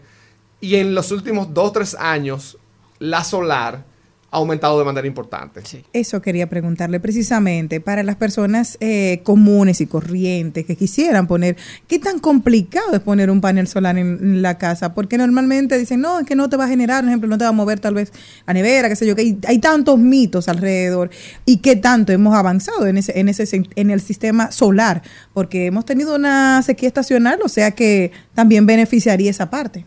Claro. La realidad del asunto es que se ha dicho en, en- los últimos meses que la República Dominicana no apoya la expansión de energías renovables. Bueno, yo lo puedo decir desde mi punto de vista, que lo hice como usuaria y fue muy difícil. Yo hice todo el intento por tenerlo en mi casa y es como que salte de esto, que, para- que para qué, que no, no le interesa. Entonces yo siento que es complicado. Yo tengo familiares que viven en la Florida y es al contrario, a ellos lo motivan para que se salgan del sistema convencional y tomen su préstamo porque le hacen la facilidad y viven felices y contentos todos. Entonces, yo siento que nosotros vivimos ahogados. Ahorita Jenny decía algo que le subió la luz de su casa, pero yo en mi casa, yo parezco como una mamá pegona. Apagan la luz, no prendan el aire, no que sé qué. Y yo pago cuatro veces más de lo que paga mi mamá en, en los Estados Unidos. Y mi mamá, esa gente no paga, no prende. Yo llego allá con esta mentisleña, pero apagan estos aires. Ustedes no, usted- se- aquí no, Bueno. no tenemos ese problema. Pero sí hay que destacar, Manuel, eh, que los últimos tres años, haciendo uso honesto de la palabra, se ha, se ha multiplicado el uso de paneles solares. Y bueno, el programa de medición neta eh, desde Sur hablaba en algún momento de que el aumento había sido de un 106%. De 54 megavatios instalados, estábamos por los 85, 84, no recuerdo exactamente el dato. Lo que yo creo que es un avance. También hay que ver el tema de la cultura de, de colocación, incentivos gobierno, pero también de infraestructura, que creo que juega un papel eh, determinante. ¿Qué hay sobre eso, sobre ese crecimiento de, de la instalación? Sí, definitivamente tú tienes un punto muy importante ahí. Eh, y, y voy a hablar del tema de, de los diferentes aspectos, del aspecto de infraestructura, Ujú. aspecto baterías, a- aspecto eh, gran escala versus soluciones individuales. Lo primero es que ya le dije a gran escala. Es decir, hemos crecido de cerca de 30, 30 megavatios. El año que viene vamos a estar en 1500 megavatios. Es decir, ahí no se puede decir que hay ningún obstáculo eh, en los últimos 5 años, 6 años de crecimiento de energías renovables. En paneles solares eh, eh, de generación distribuida, que son tanto en casas o Sí, la comercio, casa, lo que mi punto de vista era una casa. ha crecido del 2016 a la fecha casi 900%. Wow. Eh, es decir, que yo creo que no podemos hablar de que eh, aquí en la República Dominicana eh, no hay un crecimiento real en ese sector. Ahora, ¿qué pasa? Que en muchas ocasiones, en muchas ocasiones no, el sector es, es un sistema complejo, el sistema eléctrico. Entonces, tú decides instalar un, un panel en tu casa, tú estás en toda tu potestad de hacerlo, pero ¿qué pasa? Tú no te independizas, es decir, la, cuando tú pones un panel en tu casa, tú no te, te haces autogenerador, tú no te desconectas de la red, tú sigues estando en la red eléctrica, ¿correcto? Entonces, nosotros vivimos en un país tropical, como decimos, hay mucho sol, pero también hay mucha lluvia y mucha tormenta. Entonces, ¿qué pasa? Al momento, y obviamente la generación tú solamente generas en el día, de 9, 10 a 5 de la tarde, 6 de la tarde. Entonces, ¿qué pasa? En ese tiempo tú tienes que, tú, tú estás conectado y tú necesitas de eh, la red de distribución que te llega a tu casa para el momento de que esa energía eh, fotovoltaica es muy volátil, es decir, por las nubes y verdad, y, y la No se, sombra. no se acumula. Eh, no, porque no tenemos todavía capacidad de baterías. Entonces, ese va a ser el futuro, las baterías. Pero en lo que no llegan las baterías, las distribuidoras, tanto públicas como privadas, funcionan de, la, de batería tuya. Entonces, ¿qué tú tienes? Tú tienes un sistema que tu backup, en lo que tú generas, tú vas generando con tus paneles eh, fotovoltaicos en tu casa, pero al momento que tú no puedas, o es de noche o hay una tormenta, tú necesitas hacer un contrapeso con la distribuidora. Entonces, ¿qué pasa? El, esquema regulatorio actualmente no conlleva esa compensación eh, con la distribuidora. ¿Y qué pasa la distribuidora? Eh, y lamentablemente, bueno, si hablamos de la parte pública, es decir, de las EDES, está en una mala situación financiera, con poca sostenibilidad financiera, entonces le crea un hoyo financiero aún más.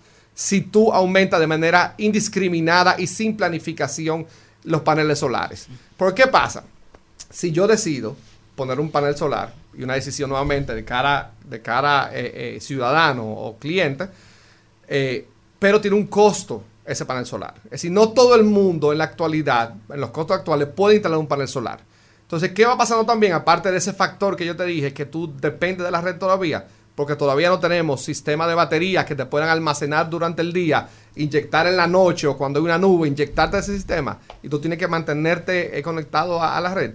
Que las personas que no quieran o que por alguna razón que porque no quieran o que no puedan instalar paneles solares, entonces se van quedando en la red de distribución. Pero esa red de distribución tiene un costo de mantenimiento y un costo de inversión para mantener sus equipos en, óptimas condiciones. Entonces, ¿qué pasa? Para los que se quedan en la red que no tienen paneles solares, entonces tú le vas incrementando el costo de la energía eléctrica a esas personas. Y que normalmente son personas de escasos recursos que no pueden eh, acceder a estas soluciones energéticas. Entonces, ¿qué, qué es, ¿qué es lo que necesitamos como país? Bueno, todo esto estamos hablando de una transición energética. Una transición energética que va a tomar años, como todo pasa, ¿verdad? Eh, la fotovoltaica va a tomar su tiempo, eh, pero en lo que eso llega están las, en- la- las energías convencionales, como gas natural, carbón, derivado, la propia hidroeléctrica, que van a seguir sur- surtiendo su efecto. Como país nosotros tenemos compromisos internacionales. Al 2025 tenemos que generar 25% de, la electricidad con energías renovables. Nosotros entendemos que a 2025 vamos a llegar con el crecimiento que hay, con los parques que hay, con la hidroeléctrica, más biomasa. Es decir, entendemos que vamos a llegar al 25% en dos años a generar con eh, energía eh, renovable. Pero ¿qué pasa? También tenemos compromiso al 2030. Al 2030 tenemos que generar 30% con energía eh, renovable. Entonces, ahí tenemos que hacer una planificación adecuada de hacia dónde debemos ir y, de- y cómo queremos ir para llegar a esa meta. Y, Manuel, algo que le ha llamado mucho la atención a la gente en las redes, que hemos visto en los últimos días, que sería bueno que tú expliques un poco, porque como todos hemos podido ver, eres un experto en el tema. Cuando se van a instalar paneles o cuando se instalan paneles, en algún momento los bancos estaban dando muchos incentivos, incluso estaban financiando los paneles es. y poniendo como garantía los mismos paneles, es decir, lo estaban financiando con bajos intereses o con ningún interés y si usted no podía pagar, bueno, entonces el banco recogía sus paneles. Pero lo que vimos en ese momento fue como mucha gente instalaba esos paneles y luego deseaba tener los beneficios de la generación, de la medición neta y de la generación distribuida. Es decir, quizás esa generación que generaban esos paneles, esa electricidad que ellos no utilizaban, que no podían guardar, entonces querían reinyectarla a la red, digamos, y para eso solicitaban la interconexión. Entonces, ¿qué decían las sedes? O por lo menos aquí de Sur decía, el, las, el CENI está copado. Yo no puedo meter esa energía que tú estás generando porque ya yo no tengo, digamos, posibilidad en la red. Entonces ahí venía mucha el disgusto de mucha gente que decía, entonces no hay incentivos para instalar estos paneles y vienen todos estos problemas. ¿Qué pasa? Que entonces empieza a cobrarse lo que se ha denominado como potencia, que es lo que a mucha gente le ha generado mucho ruido. ¿Por qué me están cobrando esta potencia? Que me imagino que era por lo que tú explicabas, de que aunque tú no estés generando, aunque tú no estés, digamos, utilizando esta energía, tengo que tenerte en el sistema, porque y si no tengo que cobrársela fijo más cara a los demás. Pero, ¿qué es lo que pasa aquí? Podemos transparentar un poquito para que la gente entienda.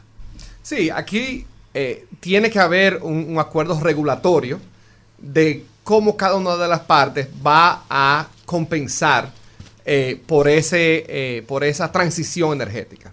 Correcto. Ciertamente los bancos eh, tienen programa importante, es decir, no tenían, tienen programa importante de financiamiento y, no solo a, a- a pequeña escala, a pequeña escala con, con, eh, generación distribuida, sino también a gran escala. Es decir, muchos de, de- los bancos dominicanos e internacionales han invertido mucho dinero en renovables y eso es muy apreciado el sector financiero. ¿Qué pasa? Que cuando tú eh, pones una solución fotovoltaica en tu casa, nuevamente, tú no lo haces con un banco de baterías. Si tú lo hicieras con un banco de baterías y te, y te fuera autosuficiente, tú no tuvieras un impacto en la red. Correcto. Pero lo que decía de, Sur es correcto.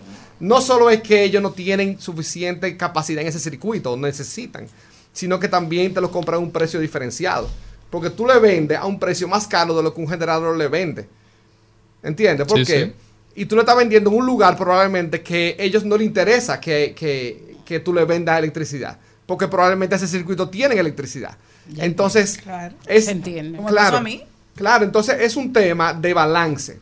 Es un tema de lograr que todos los, que todos los actores eh, tengan, eh, no se sientan afectados o no sean afectados, pero también transicionemos como país hacia eh, un- una, una- un- una matriz, una generación adecuada para eh, nuestro país. Es decir, nosotros tenemos una demanda como país importante, correcto. Es decir, nosotros como consumidores demandamos mucho. Entonces, tiene que ser una generación eh, eh, eficiente y que pueda suplir las necesidades de- del pueblo. Manuel, para concluir, en algún momento me tocó ser encargado de concesiones de la Comisión Nacional de Energía y en ese momento con mucha preocupación veía las trabas eh, de la obtención de concesiones eh, temporales o definitivas. ¿Cómo va eso? ¿Ha mejorado? ¿En qué está eso?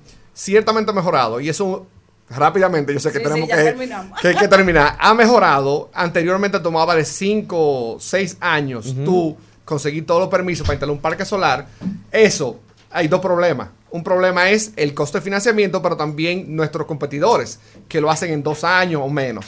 Entonces, si un inversionista viene de fuera o local, dice, ok, ¿cuáles son el costo dominicano? El costo dominicano implica también el tiempo de permisología. Claro. Entonces, Y de operación, porque mientras estás pidiendo el permiso, estás operando. y tú estás pagando tu financiamiento. Así es. Entonces, se ha reducido, pero se tiene que reducir aún más. Bueno, gracias Manuel. Te vamos a invitar otra vez, por favor. Porque de verdad que este tema tiene mucha tela de donde cortar. Hasta mañana, mi gente, si Dios quiere. Hasta aquí, Mariotti y compañía. Hasta aquí, Mariotti y compañía. Hasta mañana.